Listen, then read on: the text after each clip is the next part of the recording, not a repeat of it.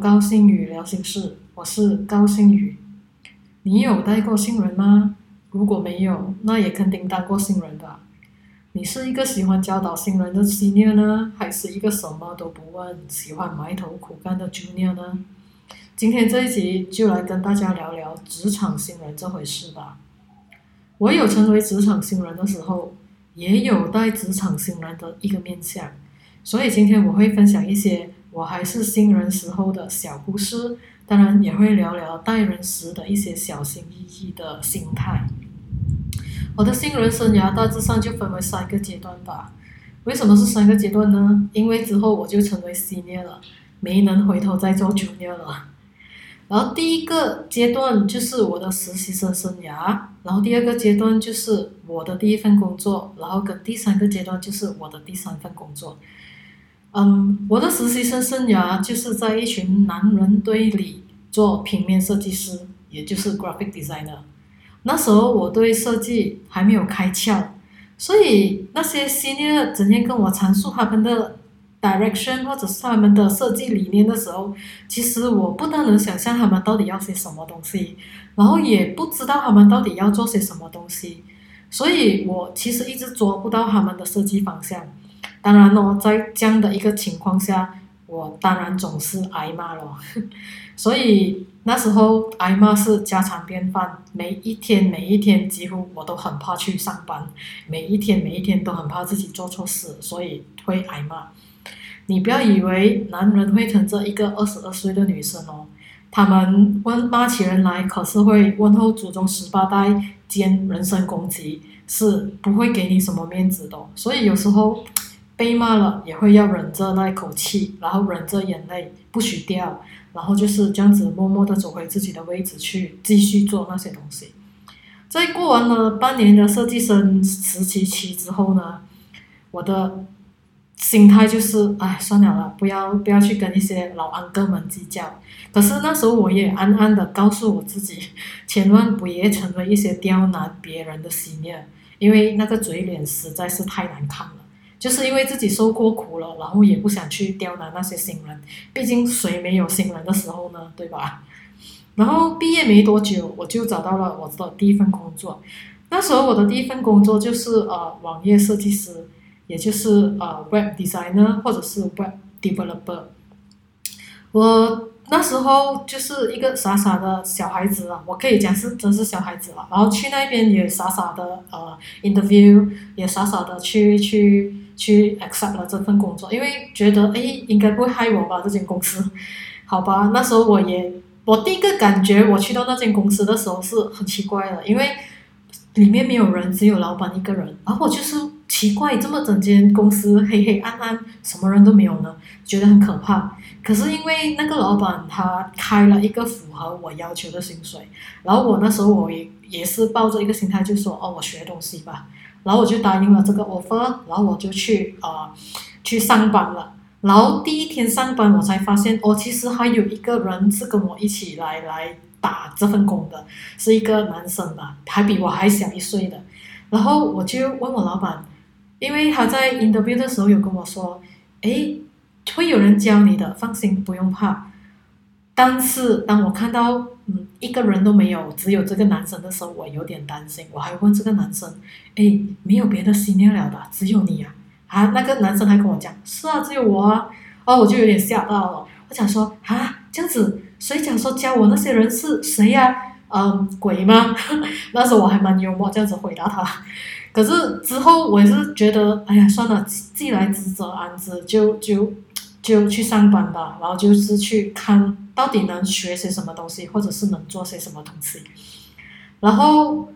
第第一个工作，我记得那时候是他们讲说，哦，现在呃，shopping cart，那时候我记得是在做一些 shopping cart 的东西，就是所谓网上购物的一些呃城市吧。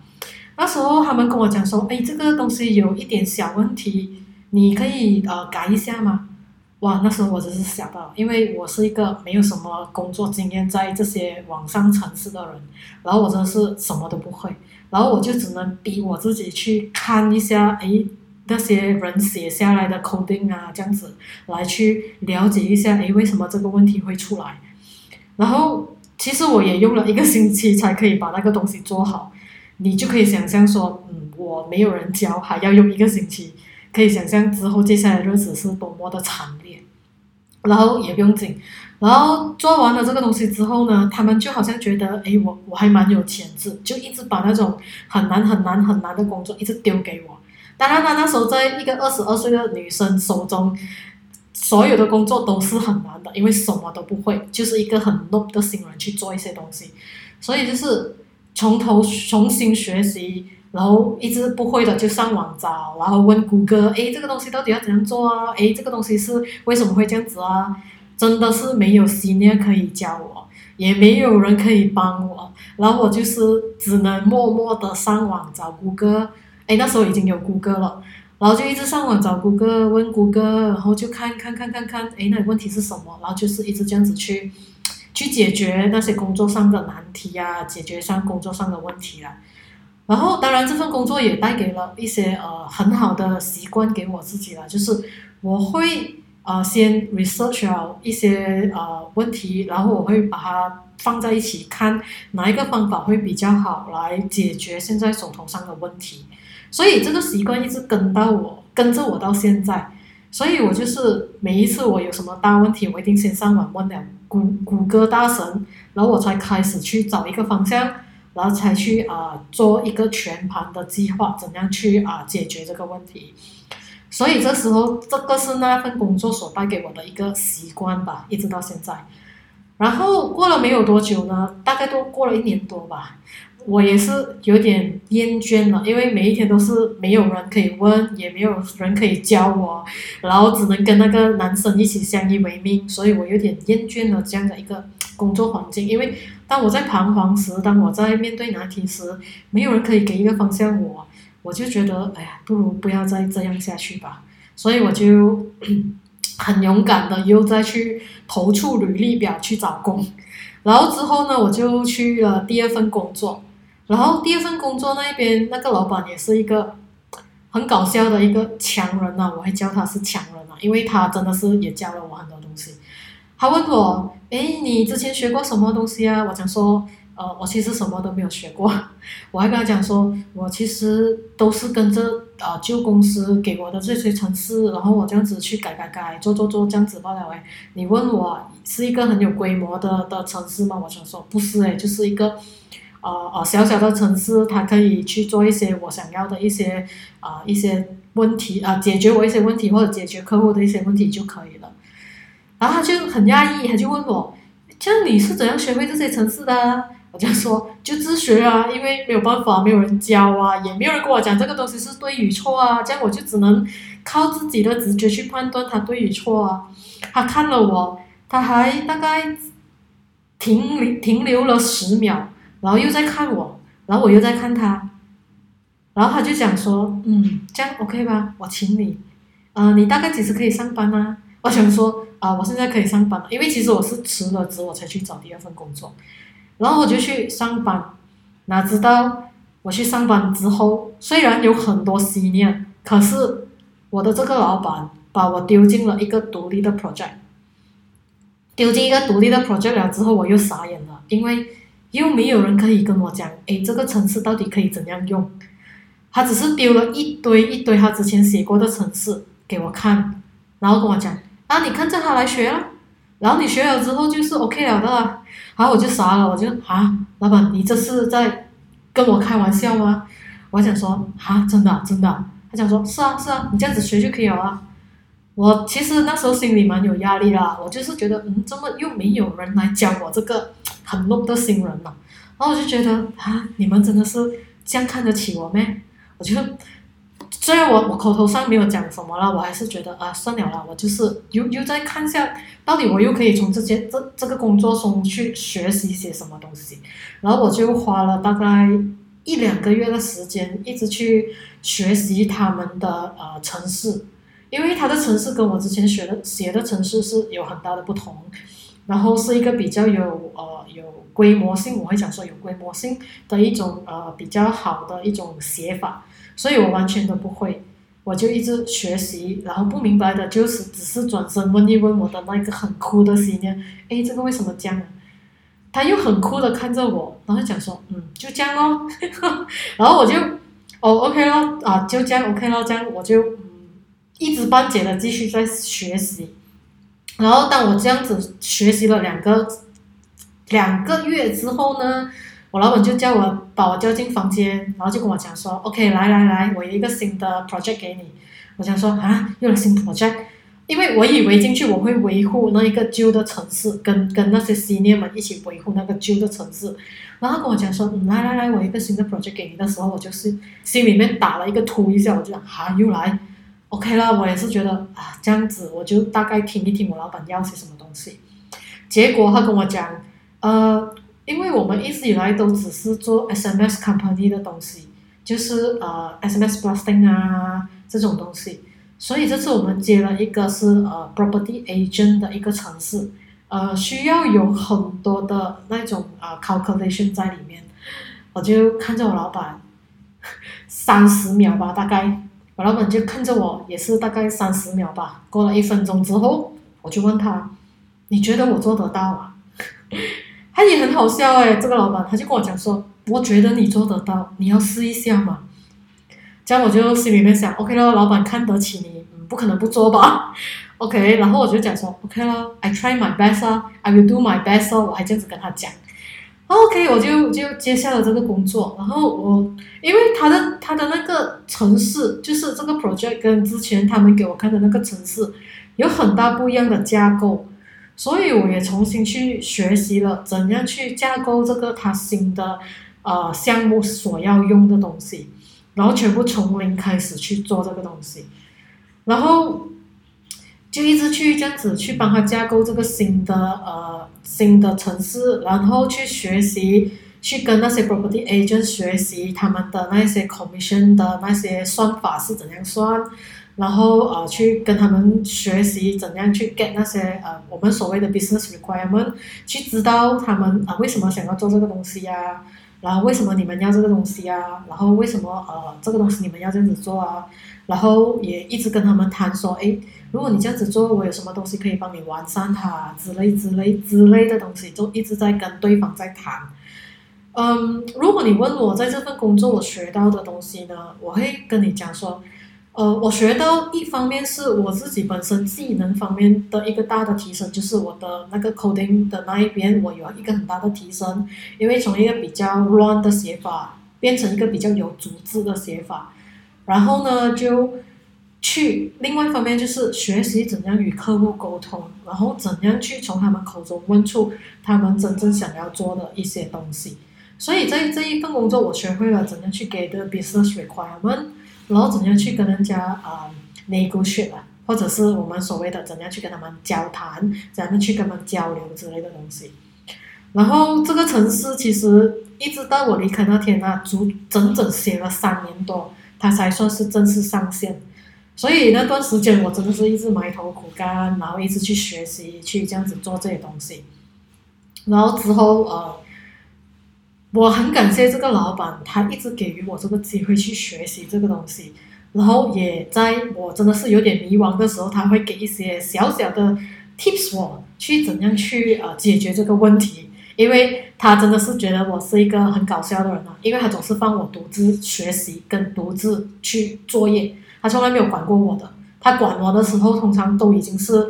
接近尾声的时候他才来管我。所以我其实蛮蛮喜欢这个老板的做法啦，因为我本身比较不喜欢舒服，所以他教教导我的方式也是以一个我比较舒服的方式去做，所以我也是蛮跟跟这个老板合作的蛮愉快。虽然到最后我是因为钱不够用的原因离开这间公司，我也是一直觉得啊，这个老板给了我蛮多机会了，去提升了我我很多方面的技巧，所以那时候呢。我在应征下一份工作的时候，我就已经没有回头路，没没有回头路了，因为那时候我已经是做 senior 了，然后变成那时候下一间公司的老板跟我讲说，诶，你已经是在这个阶层了，算是 senior 了，啊，你要开始教一些 junior 了哦，我就想说，哦，OK 啊，没有问题啊，因为其实我那时候技巧也算是只只是我自己自学啦，如果要教。我也是跟他们讲说，来大家一起研究一下，因为我也不懂我方法对与错嘛，这样大家一起研究一下，这样就找出一个大家可以一起觉得这个方法可行的、可行的一个方法，然后大家一起去学习，就是这样子吧。然后就这样子就开启了我去带新人或者是去带一些老油条的生活。OK，当我身上洗尿了之后呢，哇，这个时候就可以讲一个很。很可爱的故事啦。我在之前的前一间公司呢，我是已经是 senior level 了的。然后我进这间公司的时候，其实那时候那个老板他并没有跟我讲，呃，是需要带新人的。然后当然了，我我也以为我很逍遥吧，因为是不用带人嘛，就就是太逍遥了，也不用 train 人嘛，当然是逍遥了，就是埋头做自己东西。哇，这个我最喜欢。哪知道我进去的一个礼拜之后呢？他跟我讲说：“哎，嗯，这个东西需要改革哦，你有什么想法呢？啊，需要改革，因为我进去一个星期，大概其实我大概看一看他们的的做法跟他们的 SOP 了之后，我其实心里面有一些想法，可是我又觉得我尊重他们的做法，因为毕竟这是他们一路以来的做法。”我觉得我不需要去插手去去做这些东西啊，这样我就是一直遵循你们的做法就可以了。啊，直到那个那时候，老板问我，哎，我们要改革，你有什么想法呢？我就啊，你要改革啊，哦，这样子不如我们这样子做，把这整个城市换掉咯，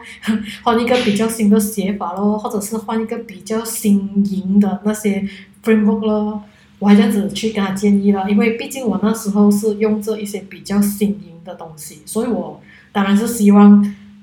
公司如果要改革，当然是遵循一些比较新颖的做法吧。然后他们听了，考虑了两天，给我答复，他们就想说：“好吧，星宇，我们现在跟你的做法，这样我们就改革吧。”我就啊傻了，我就问他们：“这样你们有人是？”可以做的吗？这个东西还是有人会的吗？这个东西，他们就更好笑，他们就是很阴险的对我笑了一下。诶，星宇啊，这个东西其实没有人会，只有你会。然后你呢，要负责去带所有的呃那种旧人，让他们学习这个东西。我听了之后，我就在心里面也是一直 OS 他们，就讲说：你们不会，你们不可以上网学吗？因为我个人的做法就是一直上网学啊，至少你学会了一些基础，我教你才比较容易啊。他们就讲说，嗯，不能啊，你要从基础开始教他们嘛。我就哦，我也只能接下来这个工作，我我并无选择。刚刚跳来这间新公司，一个星期后老板讲要改革，难道我还能去找别的工作去跳吗？就不能啊，然后就就去这样子这样子去做一个东西吧。那时候我带两个老油条。呃，算是有点年纪的老油条了，一个已经临近要接近四十岁，一个临近要接近三十岁。为什么叫他们老油条？因为他们在这间公司工作了蛮久，所以他们的思想我会说是比较不那么的 flexible，就是也不那么的灵活，可以去迎合我想要的做法。所以当我去教他们的时候，我看他们一脸。迷惘的样子看着我的时候，我心里面已经知道 这条路不好走，真的不好走。所以那时候我就是嗯，尽量尽量的把我会的东西用比较简单也比较口语化的的方式去去教他们，然后搭配以一些嗯一些图形啊或者是图画之类的去跟他们讲说啊为什么这个东西要这样子做啊，呃为什么这边要这样子啊。然后这个东西会让我们可以怎样怎样怎样啊，就是这样子一个教导方式啊。嗯，后来那个临近四十岁的老油条就比较开始忙了，所以他就没有再持续的跟我学习。然后我就一直带着这个临近三十岁的老油条一直在教导他。我教导他的方式真的是算是对他很好很好了，就是我只要他来上课，我就是要坐在他旁边，然后我跟他讲，来你来写。我看一看，然后我就看着他写，看看看看看看看，然后我一看到他有一些比较不不不那么呃不那么好的写法的时候，我会跟他讲，嗯，不要这样子写，为什么呢？因为你这样子会导致到我们后续会有什么问题出现啊，然后这个问题就会导致我们整个城市会会死掉啊之类的东西。然后我就是慢慢的看他写，慢慢的教他，慢慢的一行一行一行跟他解释为什么这个要这样子写。通常只要他来上课的那一天呢，我基本上是不能工作的，我就是要坐在旁边看着他写。然后等等他呃放工了之后呢，我就是才可以去。继续做我那一天想啊得做的的 task 啦，所以这样子的一个学习法持续了三个月之后，我就让他独立作业，因为那时候我也接了一些比较重要的的 project，然后我必须得 focus 我的 project，然后呃之后我们又在合作呃同时同时做一个大 project，我跟他都在这个 project 里面，哎，面这位临近三十岁的老油条吧。然后那时候我以为他的写法应该是会比较进步，哦，哪知道我太天真了。当我已经去迈向另外一个阶段，去开始写 mobile app 的时候，我跟他讲，你必须要把这些 data 这种数据换成我要的方式回来给我。他跟我讲他不会，OK 也没关系，我教他。可是回来的那些数据。每一次都出错，然后因为我自己本身也是第一次学学 mobile app 嘛，学怎样去写 mobile app 嘛，我当然以为是我自己的问题咯，有问题是一定是先检讨自己吧，然后结果原来是他的问题，然后那时候我就一直想要用一个很快的方法教他，可是他又不能吸收，所以导致后来我跟这位老油条感情变得不那么好，然后就是一直有摩擦。可是后来我其实觉得，唉，教老油条耗尽我的心思，也耗尽我的心力了，所以我就那时候又萌起了想要走的念头，所以我就去找工啊，啊，也恰好啦，那时候我也有一个朋友问我，哎，你有兴趣转做呃呃，user design UX designer 嘛，就是 user experience designer，我就想说，，OK 啊，是一个新的东西啊，maybe 我可以 try 啊。然后我就去那边啊应征，然后去那边，去去我朋友的公司应征，然后去去啊做一些所有的面试流程吧。到最后那间公司跟我讲，OK，我我要请你哦，你你看到你你要过来吗？我讲说哦，当然心里立刻很高兴了，立刻丢心，立刻要走了，因为在在在之前的那间旧公司，其实对我有一些职业伤害，所以那时候我真是恨不得立刻快点走。嗯，职业伤害这回事，其实我也会再讲啊，不过不是在这一集的 podcast 可能再迟一点，我再跟你们大家分享一下呃职业伤害，因为我自己也有职业伤害，也也用了很多时间走出来。可是今天不是不是重点，今天职业伤害不是重点，而是讲带新人这回事。好吧，所以我就就进了这一间现在的公司，在做啊 UX designer 啊，直到今天为止。嗯，刚才所分享的都是带一些比较有经验的人，带一些老油条的经验。嗯，今现在我要分享一些我如何去带一些职场新人。什什么是职场新人呢？就是可能是他们的第一份工作，或者是他们在实习生的时候的工作。我曾经带过四个实习生，我不是因为。我我的想法啦，也是我朋友的想法啦，我们也很常去交流这个想法啦。一个好的实习生，其实他可以帮清我们的工作大约四十八线，因为当他们帮清我们的工作之后，我们才会更有时间去再去思考下一步我们的部署啊，就是下一下一步的 planning 之类的东西。这样子的话，我们所做出来的东西才可以比较符合客户的要求。所以那时候呢，我就是呃有带四个 intern。两个 intern 呢是在我旧公司的时候我带他们的，然后两个 intern 是在我现在的公司我带他们的。基本上我对于每个 intern 我都算是一视同仁的，因为我我自己本身比较奇怪，这也是我自己本身的经验啊，不适于任不适用于任何人啊。我觉得当他们还是比较新人的时候啊，我希望灌输他们一些对于他们工作上的一些比较良好的态度。什么是良好的态度？就是你必须要热爱你所做的工作。如果你都不能热爱你所做的工作啦，其实做出来的东西，所谓没有灵魂，我们会知道的。然后我们也会知道你其实不那么喜欢做这个东西，然后你偏偏要在我们面前装的话，被揭穿其实是一件蛮呃难堪的事情啦。所以我通常都会跟银灯讲，你们首先必须要热爱你们的工作。呃，就算以后你们没有在我手下再继续做工都好，或者是你们去到别的公司都好，或者是你们有一天找到你们所喜欢的东西也好，都必须要去热爱它。为什么？因为这样子你才会有 passion，有那个热情，一直去做那个工作，这样子你才会源源不绝的有新的灵感啊，有新的碰撞在你的工作上，你才可以把它做得更好，把它做得更更加对客户的味道。这个是我一进来我对他们讲，每一个银灯我都对他们讲一样的的话，因为对我来讲，如果我们从一开始不去这样子教导他们呢，很可能呢他会变成像我们那些老油条般的咸鱼。所以说，觉得既然你都已经要学习这个东西了，就放一点自己的热情下去，可能会做得更好之余。呃，也比较不会变成咸鱼，这个是我我我比较坚持的一个点嘛，所以我都会这样子去教他们。然后我对于银灯我也会比较有耐心，因为我知道他们什么都不会，所以当他们有问题的时候，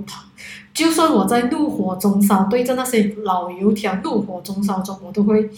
深吸一口气，然后停下我手头的工作，然后也很耐心的跟他们讲，呃，为什么我们要这样子做。因为每一个人一进到一间公司，不知道公司的流程，也不知道那些 senior 们的流程，他们会觉得无所适从。在这个无所适从中呢，我们也不能去盖他们的话啦。他们讲真会觉得职场是一个很可怕的东西。然后因为新人嘛，也也在实习期。我们不可能让他们觉得哇，你们一一辈子要面对的职场就是这样吧？我们总得给一些希望他们吧。所以这是我我比较个人的想法啦。所以我就是会跟他们讲，呃，为什么我们要这样子做？然后跟他们讲为什么的文化会是这样子，然后跟他解释一切一切一切的东西，从头解释到尾，让他们会觉得比较安心一点，然后去呃继续的做他们的东西。这是我自己本身的一个坚持啦，呃，这是我对我前公司的两个 intern 的一个做法，就是我会跟他们讲说，你们尽量去写，不要怕，写了之后你们拿来给我看，因为我跟他们讲说，不要担心犯错，你们担心犯错之后呢，你们并没有学习到任何东西，因为你们就是会一直锁在那个你们自己的龟壳中，一直想不通那个问题到底出在哪里。既然已经想不通，这样为何不来跟我们这些人求救呢？因为至少我们一看就会知道说，哦，这个错误我也曾经犯过，我我当初是怎样去解决它的。至少我们还有一些一些例子可以给他们知道。所以这时候我我我是用这样的方法去呃教我前面的两个银灯的。后来的两个银灯呢，因为那时候我已经是做 UX designer 了，所以我的教法会比较不一样。那时候，因为我们会比较注重于产品的可用性，会也会比较注重于客户的呃没有那种痛点啊，也就是所谓的偏 point，我会比较注重这个东西。所以那时候他们这两个呃实习生进来的时候，我就是教他们，来来来，我们来来玩一些 product 一下，我就会开两三个那种呃呃 mobile app 给他们，然后跟他们讲说。来来来，我们大家来来看一下这个 mobile app 有什么优点，有什么缺点之类的东西。因为他们毕竟不是写 coding 的人，他们毕竟是要做 UX 的人，所以我就要教他们比较 UX 的思考方法。我们就想说，来来来，我们看一下为什么人家这样子做，然后从中去找出呃 the reason behind。我们会跟他们讲是 the reason behind。啊，为什么那个设计师要这样子做啊？为什么他会这样子设计啊？你们有想过吗？我会这样子丢问题，一直问他们，这样子问问问问问，因为问问题其实也是呃 UX designer 必须的一个技巧，因为我们必须要知道 the reason behind 啊，为什么客户要这样子做啊？为什么客户他要这样子啊？所以我教他们如何问对的问题，如何很敏锐的从客户的一些情绪中。找到那个问题所在，所以这个教导方法又跟后面前面的两个不一样，所以后面的两个我基本上就是每天每天每天都在跟他们谈天，一定有一个时段我在跟他们谈天的，因为我要问他们为什么你们要这样子啊？为什么是这样啊？为什么人家是这样啊？因为唯有这样子，他们才可以很敏锐的得知，呃，问题出在哪里。然后才可以很敏锐的跟各方面的单位协调，所然后去减少阻力，然后把我们最好的设计呈现出来。所以教导方式不一样，可是还是一样的，我我会蛮有耐心对待他们。然后呢，还有一个东西是我也会去教导所有的呃实习生的，我会问他们，呃，你们到底喜欢什么东西呀？因为有些人他们来应登。可能他们是做 coding 的，可是未必他们是喜欢 coding 的。那时候我就会问他们，呃，为什么你你来做 coding 啊？呃，为什么你你之后不要做 coding 啊？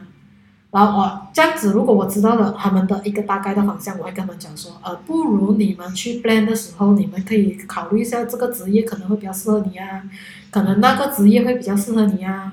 呃呃，然后也会观察一下他们的所长啊，然后跟他们讲说，哦，你的特点就是这一边啊，你的特点就是那一边啊，所以你要综合你的长处啊，去做一个你的事业上的一个规划啦。这是我很常对他们讲的话，因为我因为我自己本身是一个没有什么事业规划的人，因为那时候没有什么师爷可以给我方向，也没有什么师爷可以教我，你知道吗？所以那时候我就是跌跌撞撞的走到今天。也跌跌撞撞的的碰过很多顶，所以走到今时今日。所以我我综合了我之前自己跌跌撞撞的点，然后也跟他们分享。因为你们越早知道这种东西，其实对他们之后的那种，呃，人生规划也好，他们的事业规划也好，至少他们知道怎样去规划一些这样子的那种啊小事情。不要看小小事情，小事小事情有时会影响到他们的一些人生观点，所以我也尽量的去跟他们讲说，哎，你们 try 啊 try，不要怕犯错，就是去 explore，因为我跟他们讲，你们还年轻，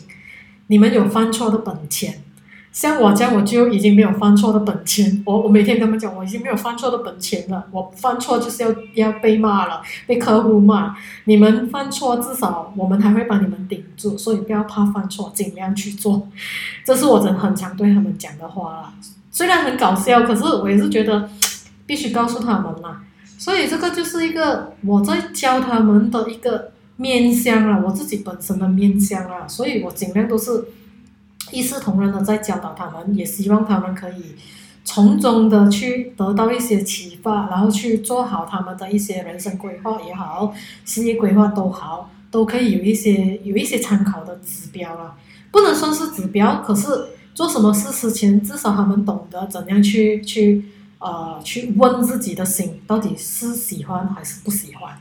所以这是我我如何去教导老油条跟教导新人的两个做法。嗯，现在来做个总结啦。呃，如果你问我喜欢教导老油条呢，还是比较喜欢教导新人？